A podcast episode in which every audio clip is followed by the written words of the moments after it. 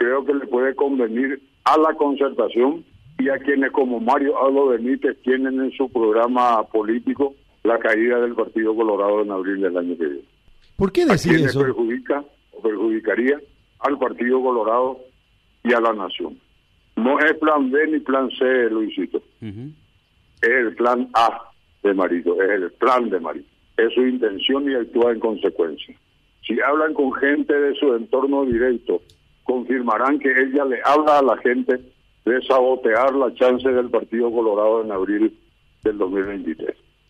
Él sabe que los números de intención de voto favorecen ampliamente a la fórmula Peña Aliana, pero antes de esta circunstancia de la renuncia a la candidatura de Hugo Velázquez, él ya hablaba de sabotear la chance del partido, con el cuento de la alternancia y cumpliendo designios realmente miserables. Imagínense que es presidente de la República gracias al Partido Colorado y está usando su fuerza de presidente, su poca fuerza de presidente de la República para intentar tumbar al Partido Colorado.